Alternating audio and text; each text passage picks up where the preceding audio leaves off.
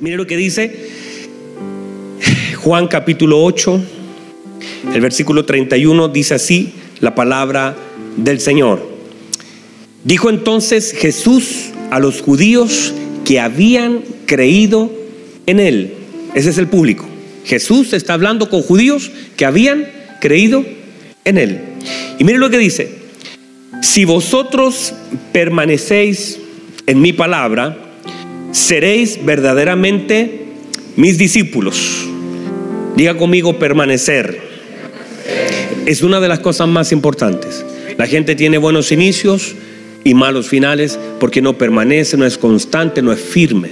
Una de las cosas importantes es permanecer y la constancia de las cosas que hacemos y cómo lo hacemos. Dice, y conoceréis la verdad, y la verdad os hará libres. Le respondieron, linaje de Abraham somos y jamás hemos sido esclavos de nadie. ¿Cómo dices tú, seréis libres? Jesús le respondió, de cierto, de cierto os digo, que todo aquel que hace pecado, esclavo del pecado es, y sumado a eso es la esclavitud más difícil de vencer. Ellos estaban en, estuvieron en Babilonia, estuvieron en Egipto como esclavos, pero en realidad la esclavitud más fuerte y más presente en la esclavitud del pecado. Dice, y el esclavo no queda en casa para siempre, el hijo sí queda para siempre. Así que si el hijo os libertare, seréis verdaderamente libres. Sé, dice el Señor, sé que sois descendientes de Abraham, pero procuráis matarme, porque mis palabras no hayan cabida en vosotros. Yo hablo lo que he visto cerca del Padre, cerca del Padre. Y vosotros hacéis lo que habéis oído cerca de vuestro Padre. Pues ahí está, ellos estaban cerca de su Padre. Ellos no se daban cuenta que estaban cerca de su Padre. Y cómo habían prestado oído al estar cerca de su Padre. Note por favor, y vamos a ver quién es su Padre. Respondieron y dijeron, nuestro padre es Abraham. Jesús les dijo, si fueseis hijos de Abraham, las obras de Abraham haríais. Pero ahora procuráis matarme a mí, hombre, que os he hablado la verdad, la cual he oído de Dios. ¿No hizo eso Abraham? Vosotros hacéis las obras de vuestro padre. Entonces le dijeron, nosotros no somos nacidos de fornicación, un Padre tenemos que es Dios. Jesús entonces le dijo, si vuestro Padre fuese Dios, ciertamente me amaríais, porque yo de Dios he salido y he venido, pues no he venido de mí mismo, sino de aquel que me envió. ¿Por qué no entendéis mi lenguaje? Señor, ya está medio complicado. ¿Por qué no entendéis mi lenguaje? ¿Por qué no podéis escuchar mi palabra? Vosotros sois de vuestro padre el diablo y los deseos de vuestro padre queréis hacer. Él ha sido homicida desde el principio y no ha permanecido en la verdad porque no hay verdad en él cuando habla mentira de lo suyo habla porque es mentiroso y padre de mentira. Míreme por favor. Vamos a ver si alcanzamos a llegar a esto porque no, ni siquiera hemos tocado esta parte, pero aquí hay tres paternidades. Uno, ellos hablan del padre Abraham, ¿verdad? Y dicen nosotros somos de nuestro padre Abraham. Luego ellos salen de esa posición y dicen, nosotros somos en realidad, nacido de Dios, somos son, perdón, ellos dicen somos hijos de Abraham. Ahí está, me equivoqué, ¿verdad? ¿Lo dije bien? Somos hijos de Abraham. Luego ellos dicen somos hijos de Dios. Y el Señor le dice, bueno, vamos a definir de quién son hijos de acuerdo a sus obras. Ustedes son hijos del diablo. Ni de Abraham, ni de Dios. Porque finalmente, mis queridos hermanos, lo que hacemos define quién es nuestro Padre. Lo que usted hace define mucho en su vida. Tome asiento, por favor. Y ahí nos vamos a centrar.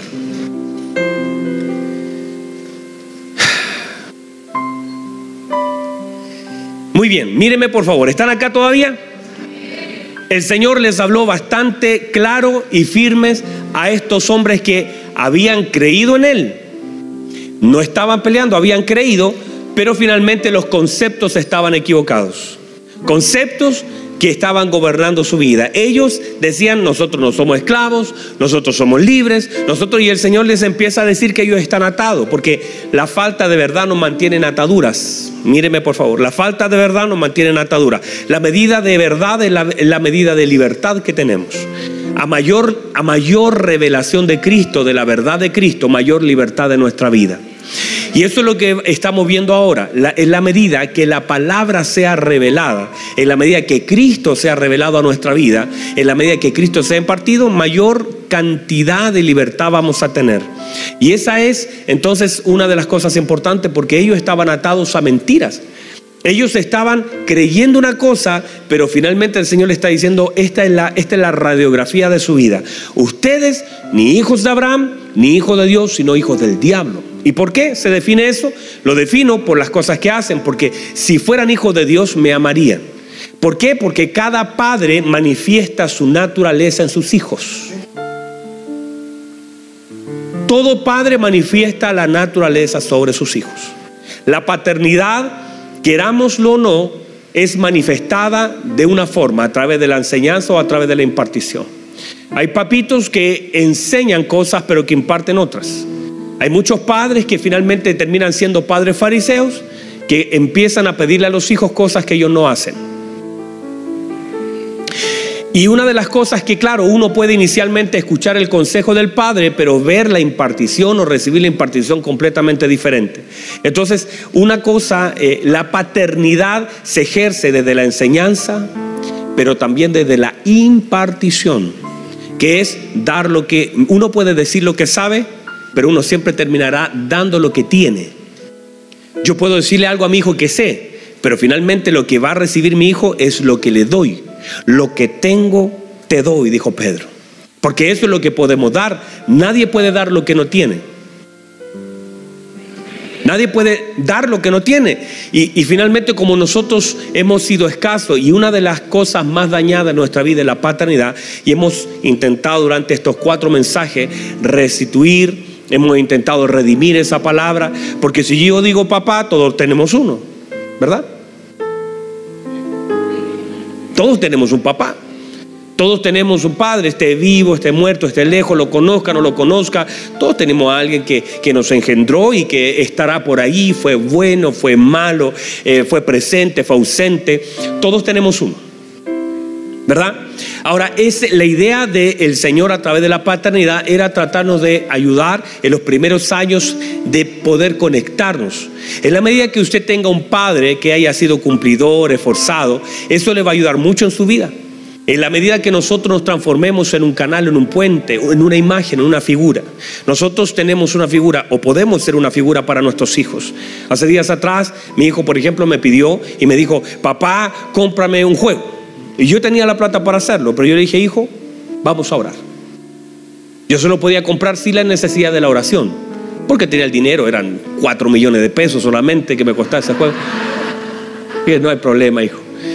No, eso es broma, no vaya a pensar. Y, yo podía hacerlo, pero ¿qué le dije a mi hijo? Vamos a orar. ¿Por qué? Porque en la medida que uno está, ¿cuál es, cuál es la idea de, de la paternidad? Nosotros somos un bypass.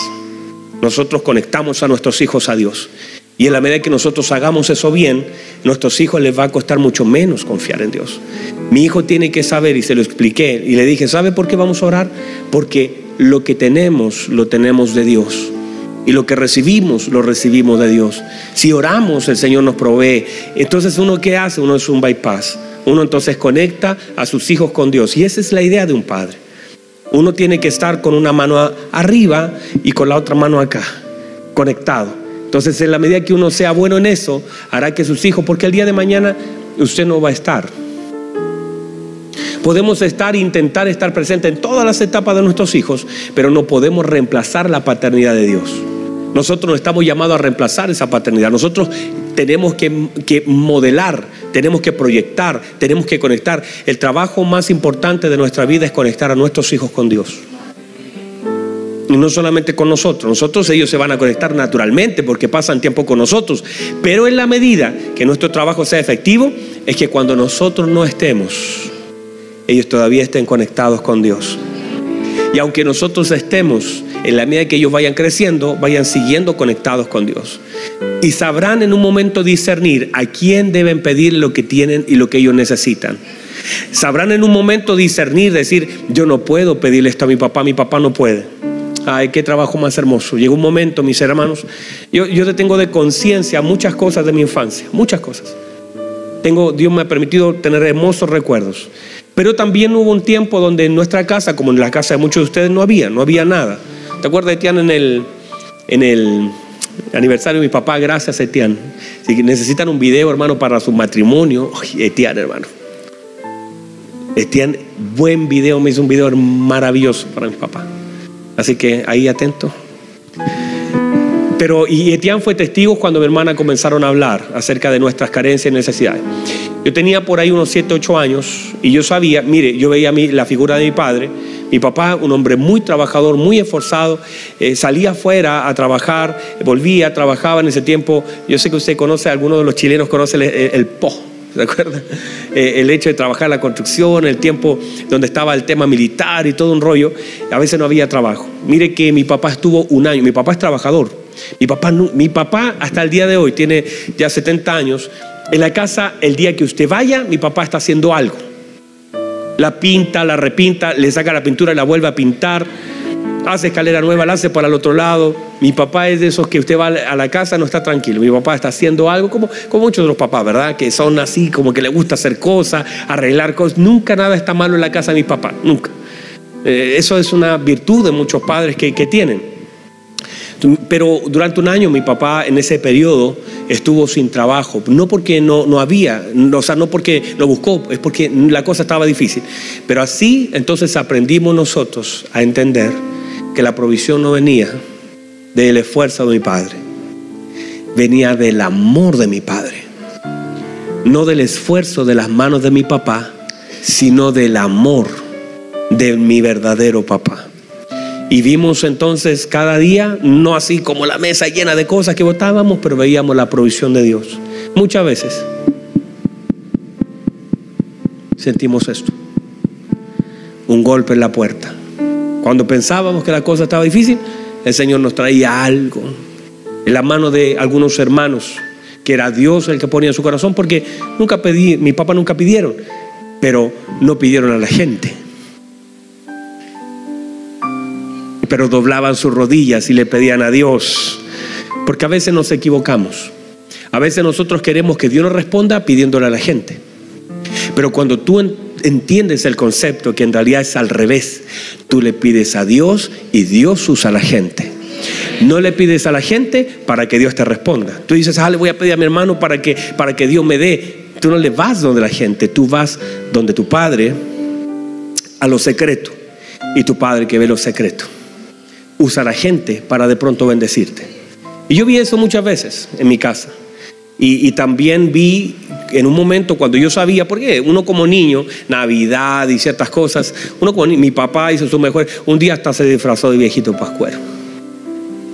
Ah, usted diga, ah, eso del día no importa, se disfrazó mi papá. Y yo no me lo descubrí nada, yo, yo pensé que era el viejo pascuero. Era niño, tenía 20 años recién. Y, mi hermana, ay, mi hermana, vio los zapatos y claro, no le alcanzó el presupuesto a mi papá para, para los zapatos y como prácticamente era lo único que tenía, dijo, mi papá es mi papá, mira los zapatos de mi papá. Y nos echó a perder toda la sorpresa. Qué mal, mi hermana. Bueno, la cosa es que en, en, ciertos momentos, claro, en algún momento Dios a través de ellos nos dio regalos y a veces no había nada, y está bien. Y entonces comencé a entender como mis papás siempre nos conectaron al Señor en la oración, en la mesa, en la gratitud. Nos tomábamos de las manos y damos gracias al Señor por lo que teníamos. Agradecido. Y a veces era pancito de ese frito que echábamos a freír de, varios días, lo echábamos a freír, pero con el mismo amor. Le podíamos decir gracias Señor por los alimentos que tú nos das. Y agradecíamos al Señor. Ahora, cuando tú aprendes ese, ese modelo y tú empiezas a darte cuenta y vas creciendo, te vas comenzando a discriminar. Tu papá natural no tiene la plata y se ha esforzado. ¿Qué le iba a pedir yo a mi papá? Estaba complicado la espalda, buscaba por todas las nada. Entonces, ¿qué hacía? Yo sabía dónde tenía que ir. Yo decía, este no puede darme. Este se esfuerza, está justito, no tiene cómo. Tengo que ir al que sí puede darme.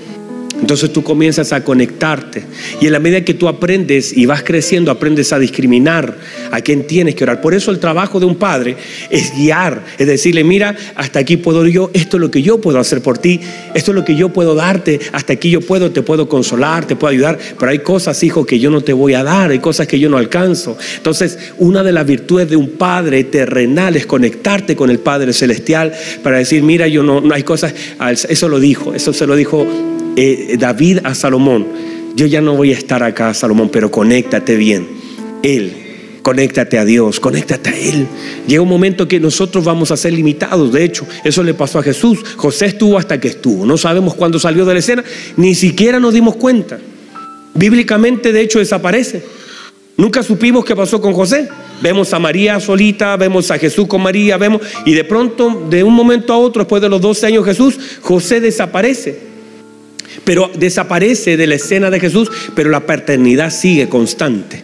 Y de hecho Jesús tenía conciencia de la paternidad de Dios. A los 12 años decía, en los negocios, no de José, en los negocios de mi padre me conviene estar.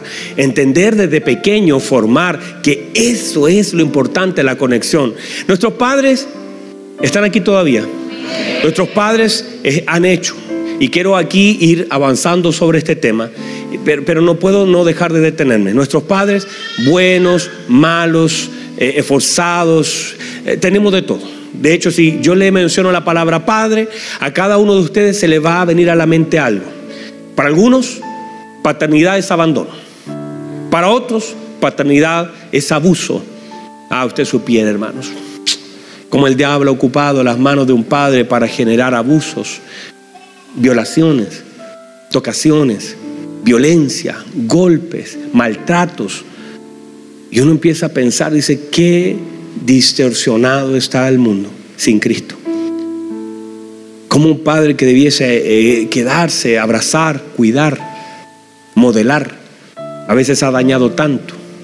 Muchos padres se quedaron en casa, pero quizás hubiese sido mejor incluso que no estén allí por el daño que provocaron en casa. Porque Padre presente no es aquel que está todos los días. Padre presente no es aquel que no se fue. Porque hay padres que fueron ausentes dentro de casa.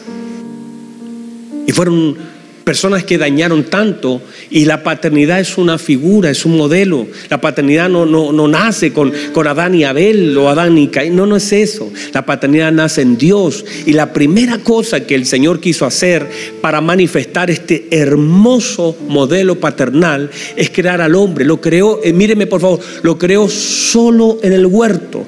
No lo creó con hermanos, no lo creó con primos, no le puso inmediatamente la señora, lo dejó solo porque lo que él quería era poder pasar y mostrar un modelo paternal.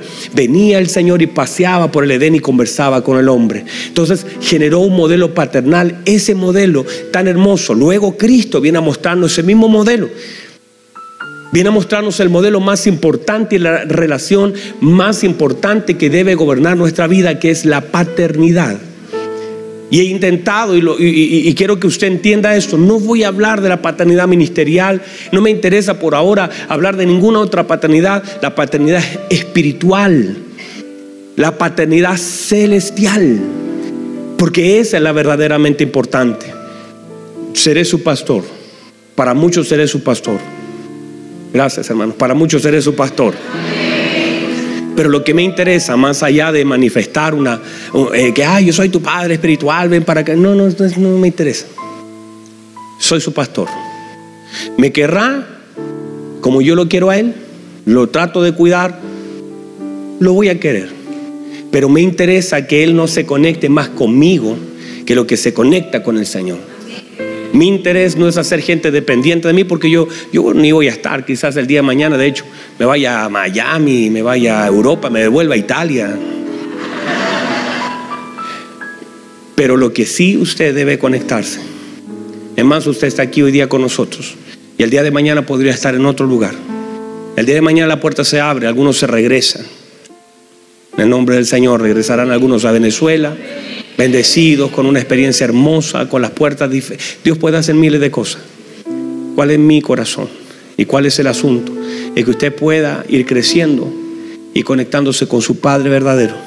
Porque en su Padre el Padre contiene todo. Míreme por favor, el Padre lo contiene todo.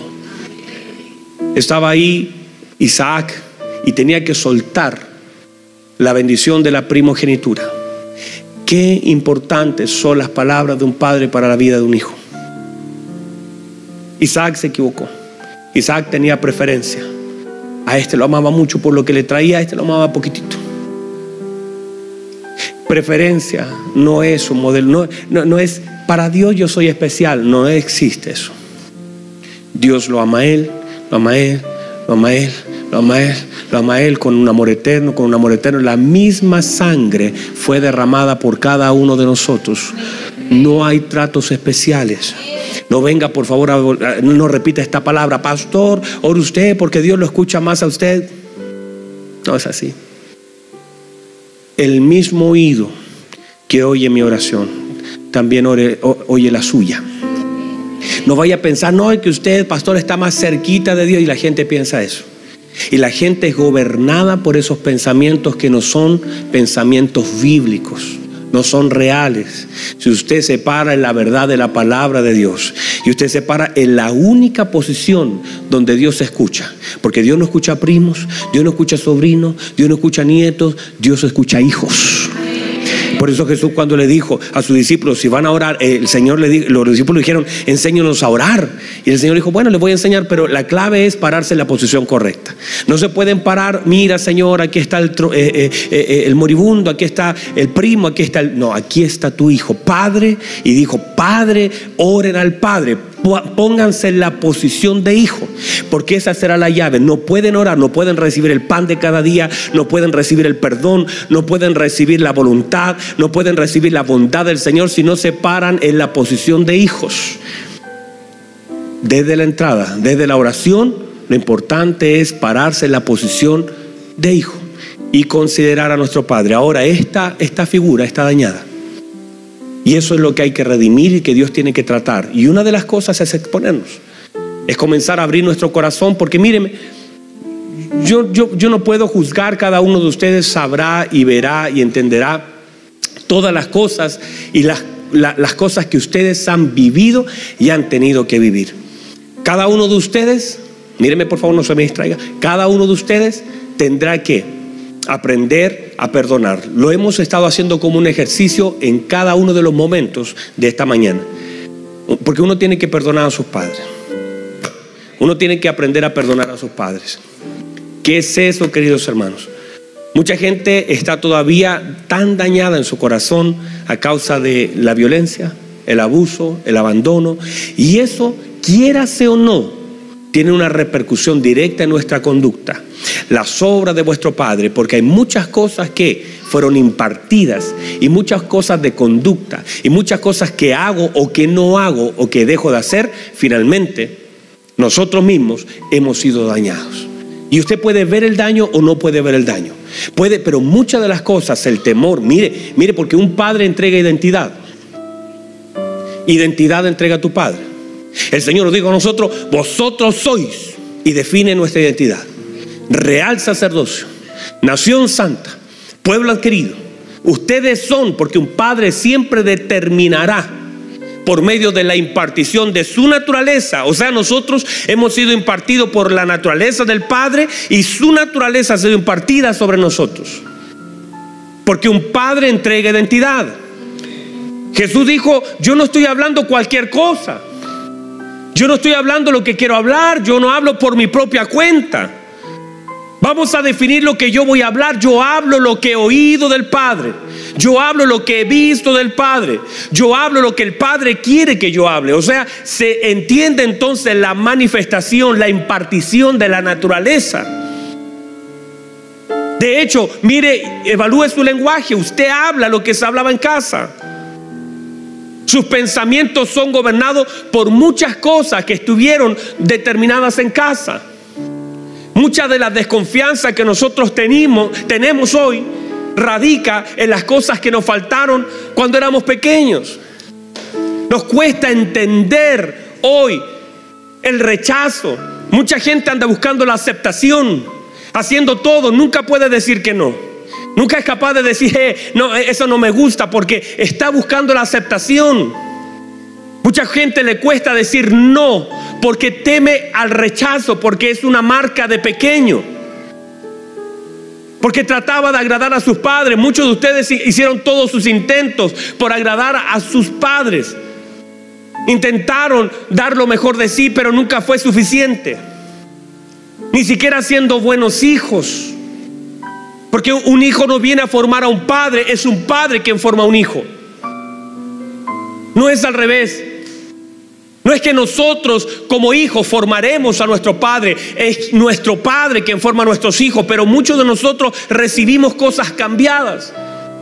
Un padre no debería generar temor en tu vida, pero muchas de esas cosas están en nosotros arraigadas en lo profundo como temor. Un padre debiese generar confianza al escuchar la palabra padre. Mucha gente cuando eran pequeños, y conozco historia de muchos de ustedes, se escondían. Porque habían padres borrachos, golpeadores.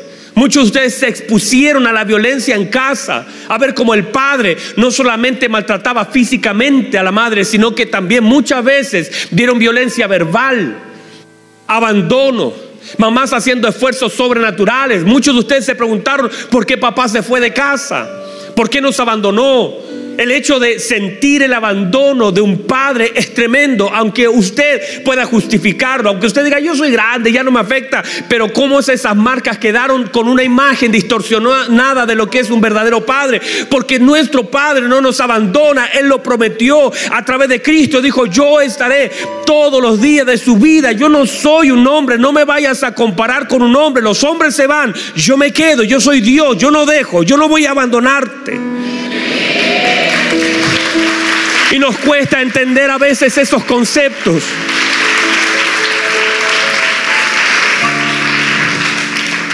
Porque sufrir abandono de alguien que dice que te ama. Uno no puede entender porque uno mismo, yo veo a mis hijos, yo los hago dormir, me cuesta, lloro a veces cuando viajo a Temuco. Dios sabe que a veces en el avión, porque no he viajado una vez, llevo cuatro años viajando. Y cada vez me cuesta más. Mi hijo no saben si yo llego o me voy. No saben si decirme hola o chao. Ahí lo decíamos. Porque ya llega el momento donde uno, viaja y, eso, y sé que los volveré a ver y ellos saben que yo los amo. Los hago dormir conmigo. Mis manos son lo último que sienten mis hijos en la noche. Y los bendigo. Y mientras los bendigo, entiendo que cómo puede haber padres que puedan dejar a sus hijos.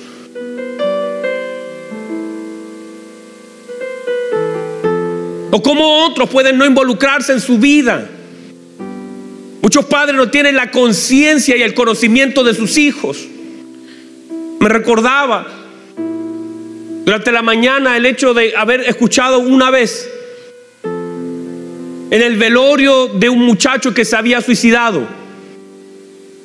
Que un padre dijo, nunca nos dimos cuenta que estaba mal.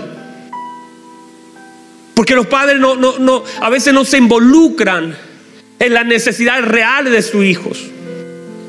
Y, tratando de consumar sus placeres, olvidan el corazón que queda dañado, la imagen que queda partida de un padre que se va por satisfacer un deseo, rompe el corazón, daña. Esa imagen paternal queda dañada.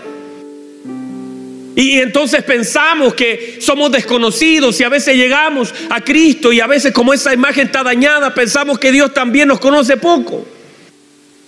Y Jesús afirma este concepto diciendo los gentiles buscan que han de beber, que han de comer, que han de vestir, pero vuestro Padre, los gentiles buscan esas cosas, pero vuestro Padre sabe de qué tenéis necesidad, porque un padre sabe la necesidad de sus hijos.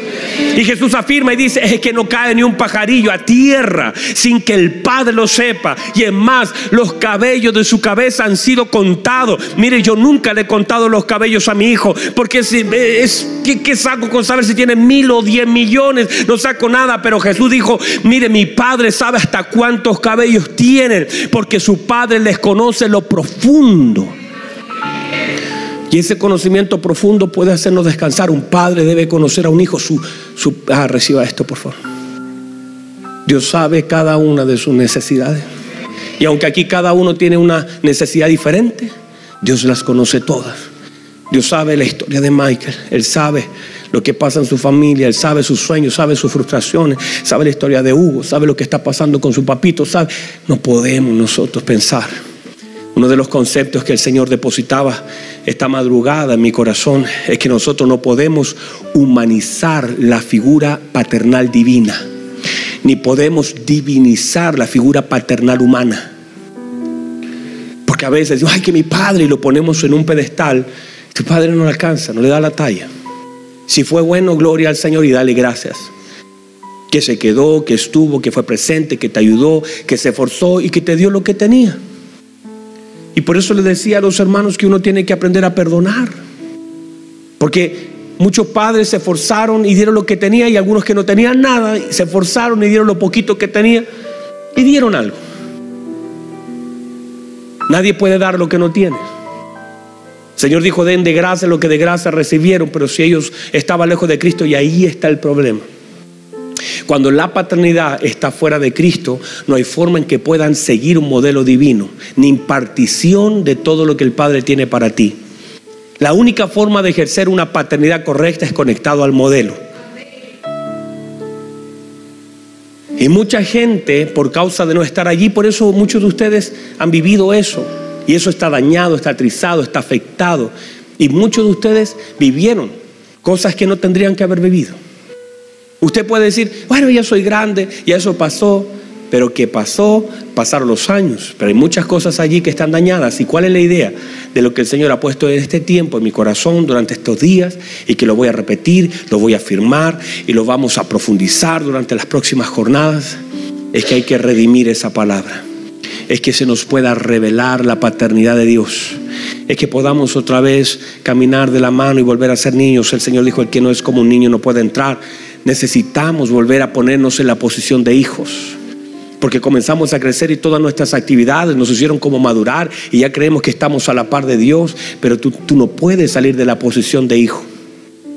Y para poder recibir lo que el Padre tiene, tienes que tener mentalidad de hijo. Pero justamente esa es la, la que está dañada. Porque como hijo, muchos de ustedes, mírenme por favor, muchos de ustedes parentalizaron la relación. Y muchos de ustedes comenzaron a ser padres de sus padres. Y comenzaron a darle consejo a sus padres. Y comenzaron a proveerle para sus padres. ¿Está mal eso? No, tiene que hacerlo. Si puede proveer, si puede ayudar, por supuesto. Pero muchos de sus padres se volvieron hijos. Dios te comenzó a dar más sabiduría, más gracia. Y tus padres finalmente ya no son tus padres, son como te preguntan todo a ti. Hay algunos que, dicen, ¿para dónde vamos? ¿Qué hacemos? Y, tú los tienes que consolar, los tienes que contener. Pelean entre ellos como, como, como matrimonio y van donde ti a pedirte consejo. Entonces está parentalizada y eso ha dañado mucho.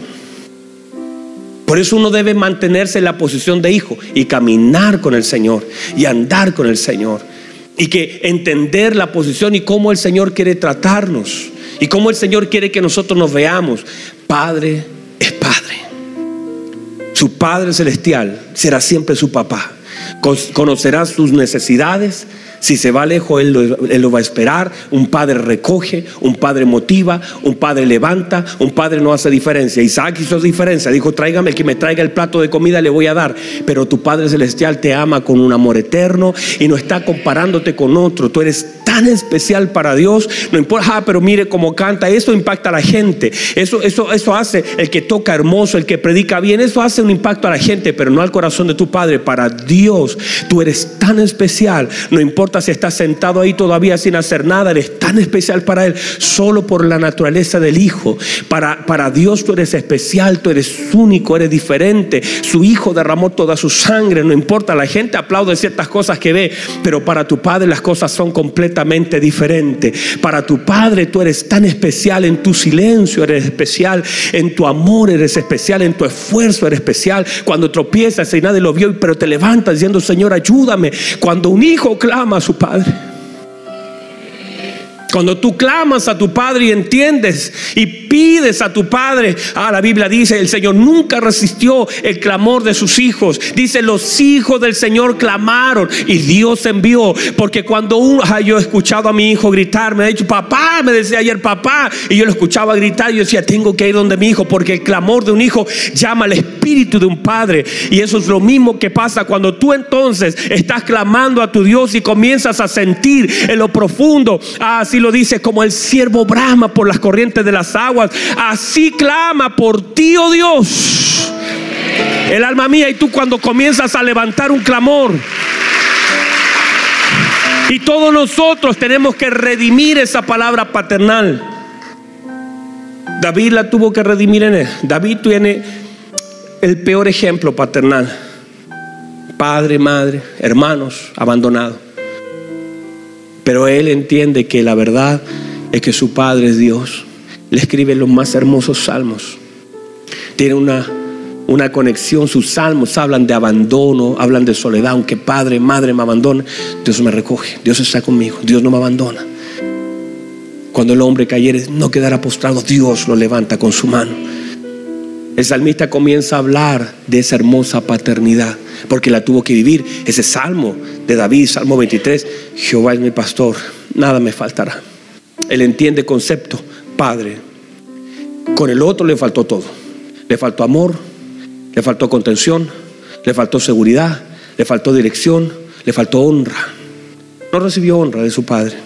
Su padre lo tenía ya, no fue llamado a santificarse cuando llegó Samuel, no recibió mucho. Pero ese otro, mire, bendigo a Dios. Cuando Dios se te revela como Padre, cuando Dios se te revela como Padre, mire lo que hace David. David escribe el Salmo 23. Y David dice, Jehová es mi pastor. Él es mi Padre, nada me va a faltar. Un Padre provee. En lugares de delicados pastos me hará descansar. Un Padre da descanso. Junto a agua de reposo, dirección me pastorará, confortará mi alma, provisión, me guiará por senda de justicia, por amor a su hombre. Aunque ande en valle de sombra de muerte, yo no voy a temer mal alguno, porque tú estarás conmigo. Tu vara y tu callado me infunden aliento. Preparas una mesa delante de mis angustiadores. Unge mi cabeza con aceite. Mi copa está rebosando. Ciertamente el bien y la misericordia me seguirán todos los días de mi vida. Y en la casa, casa familia, casa, paternidad, casa de Jehová, moraré por largos días. Si permanecemos ahí en esa casa, en esa casa, porque siempre la idea de Dios tuvo que ver con una casa. Pasen los adoradores, los que tocan, por favor. Se me agotó mi tiempo. Si hay alguien más que esté acá de los adoradores, no sé si se fueron o quedaron. Si hay alguien acá. Vamos a cerrar. Una de las cosas, déjeme cerrar así, una de las cosas más importantes en este tiempo, mis queridos hermanos, es redimir la paternidad en nosotros. Es poder mirar que muchas veces la figura paternal fue afectada, la imagen. Un padre tendría que haberte contenido, un padre motiva, un padre corrige, un padre direcciona, un padre dice no, un padre te puede salvar la vida. Eso le faltó a David. Mire David. A David le faltó un papá. Mire, por favor, míreme, míreme un minuto más. A David le faltó un papá. David tuvo la ausencia de un padre. Y se nota, con todo lo que el Señor le sumó, cometió errores. Si hubiera tenido un padre que lo cuida. David, no llame, sabe, sabe. No lo hagas. No eches a perder 22 años de tu vida con Dios. No eches a la borda lo que Dios ha hecho contigo. Un padre intenta, te corrige. David, no tuvo, David tuvo ausencia de paternidad. Isaí era una figura, un hombre, pero no tuvo paternidad. Isaí era un hombre que está puesto en la genealogía, pero no tuvo paternidad. David fue abandonado en un campo. Dio su vida, él puso su vida, David puso la, la vida por las ovejas de su padre, porque él era leal a su padre. Aún así su padre lo tenía abandonado. Si David hubiese tenido un padre que le dijera, no lo hagas, no mande a Urias al campo de la batalla, no lo emborraches. A David le faltó un padre que lo corrigiera y se hubiese ahorrado tanto daño. Cuando usted ve a David, míreme por favor, cuando usted ve a David, ve a David ejerciendo tan mala paternidad con sus hijos. En la casa de David, Amón y Tamar, violación, luego asesinato. Todos los hijos de David estaban mal fracturados, hasta Salomón, que lo ponemos en altura, fue también un asesino, porque él no tenía imagen paternal. Y los mismos errores que su padre cometió al dejarlo ahí, él, mire, Isaí dejó a David al cuidado de las ovejas y se olvidó. Ahora David no tiene paternidad para entregar. ¿Por qué no lo recibió? No recibió la casa de Saúl modelo paternal, donde vivió, y no recibió la casa de Isaí modelo paternal. Y esos errores él los repitió. Exactamente lo mismo que Samuel. La Biblia dice que los hijos de Samuel fueron peores que los hijos de Elí, porque nunca tuvo modelo. El Cana nunca fue modelo y Elí nunca fue modelo. Ahora podemos entender que muchas veces nosotros fallamos en áreas paternales porque la nuestra fue dañada. Pero si nosotros comenzamos y le pedimos a Dios, porque muchos de ustedes ya tienen la bendición de ser padres, otros todavía no. Otros ya, ya sus hijos están grandes, muchos no se puede hacer. Pero lo más importante es que cada uno de los que estamos en este salón y los que están ahí a través de la señal de internet, cada uno de los que estamos acá, podamos desde hoy en adelante comenzar a conectarnos con la paternidad de Dios. Y si nosotros nos conectamos con la paternidad de Dios, porque eso es lo más importante. Si usted falló con sus hijos, quizás se ha hablado de abandono y algunos de ustedes se fueron de casa, si usted falló, ore al Señor, para que el Señor se revele a sus hijos y para que, aunque usted falló, Dios los tome con su mano poderosa. Yo sé que muchos de ustedes, incluso papitos, han tenido que salir de sus países y han dejado sus hijos en otro lugar. Oren al Señor, porque las manos de Dios cuidan mejor que sus manos. Si usted tal vez tuvo un padre que no fue un modelo, que fue un, un, borracho, que fue un golpeador, que fue una persona que no se involucró con lo que tú sentías, ora al Señor y dígale, Señor, gracias por ese hombre que pusiste en mi vida pero yo quiero conocer tu paternidad porque muchos y toda la vida, mis hermanos, toda la vida vamos a necesitar de las caricias de nuestro Padre, de la guía de nuestro Padre, de la corrección de nuestro Padre, del amor de nuestro Padre, del abrazo de nuestro Padre. Muchas veces como no tuvimos eso, no lo podemos valorar. Yo espero, mis hermanos, yo espero. Yo soy, mire, si con usted, a usted lo anda agarrando a besos a cada rato, ¿verdad? Yo lo agarro a besos a cada rato, los abrazo.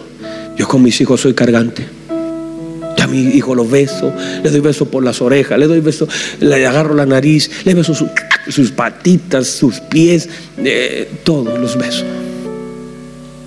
Mis hijos están aprendiendo que un padre tiene un amor profundo por ellos. Ellos sabrán, demandarán. Ellos están aprendiendo, están creciendo con un amor paternal. De lo que yo le puedo dar no es comparable lo que yo le puedo dar a lo que Dios quiere y les puede dar. Yo estoy siendo una figura para ellos. Ellos van a demandar al Padre. Cuando ellos estén 100% conectados, ellos no van a poder vivir sin los besos de su Padre. Ellos no van a poder vivir sin los abrazos de su Padre. Ellos van a extrañar el amor, la corrección, la presencia de su Padre en sus vidas. Estoy generándoles a ellos una demanda Nunca mis besos se van a comparar a los besos del Padre. Nunca mis abrazos se pueden comparar a los abrazos del Padre. Nunca, nunca mis manos se pueden comparar a las manos, ni, mi cuidado. Mire, para mi hijo yo soy su superhéroe, yo soy fuerte, yo soy Hulk, yo soy todo eso.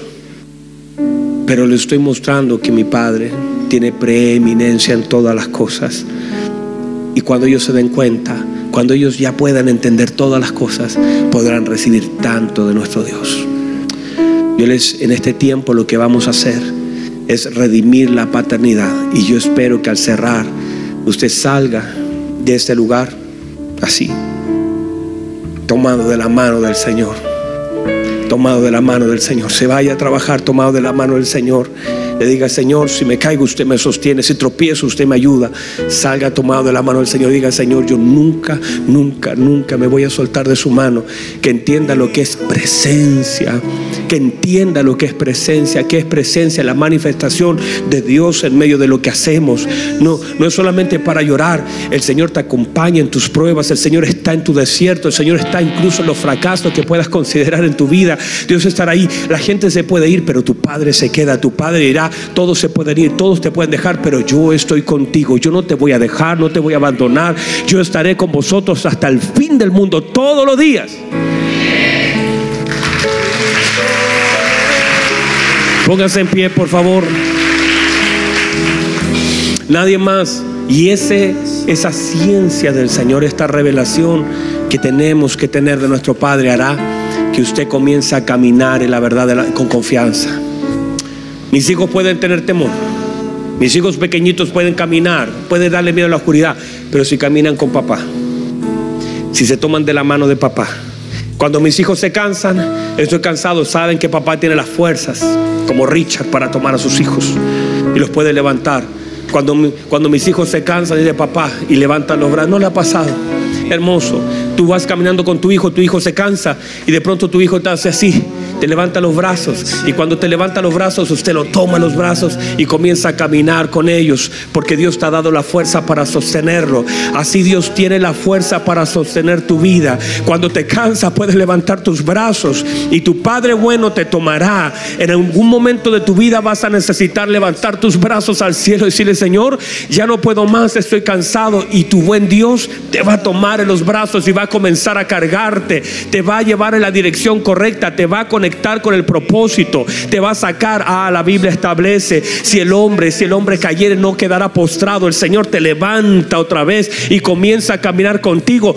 Tú no te vas a detener porque tu Padre te va a cargar en los brazos. Reciba eso, por favor, levanta sus manos. Levanta sus manos. No estás solo. Te vengo a recordar que no importa quién se haya ido no importa lo que haya pasado. No importa si estuviste un padre bueno, presente, ausente, abusador, eh, violento, borracho, esforzado. Eso no, no importa. Simplemente es una figura en tu vida. Pero te vengo a recordar que tienes un Padre celestial que no se cansa, que es amor, que extiende sus brazos. Él dice, yo te ayudo, yo te ayudo, yo estoy contigo, no te voy a dejar. Mi presencia irá contigo y yo te daré Yo seré tu corrección, yo seré tu luz. Jehová es mi luz y mi fortaleza de quien temeré. Aunque se acampe mis enemigos alrededor de mí, yo estaré confiado. Tu Padre es su confianza. No importa quién se fue, lo importante es que Él se queda. Vamos, levanta tus manos, dile Señor, gracias. Gracias Señor, gracias por estar conmigo. Gracias por darme, gracias por sostenerme. Gracias Señor. Vamos, levanta tus manos. Y si estás cansado, si ha sido un camino largo para ti, extiende tus brazos, Él te levanta, Él te levanta, Él te dice, te haré descansar, te llevaré mis brazos. Oh, te llevaré mis brazos. Levanten sus manos, por favor, levanten sus manos. Glorifica a su Señor.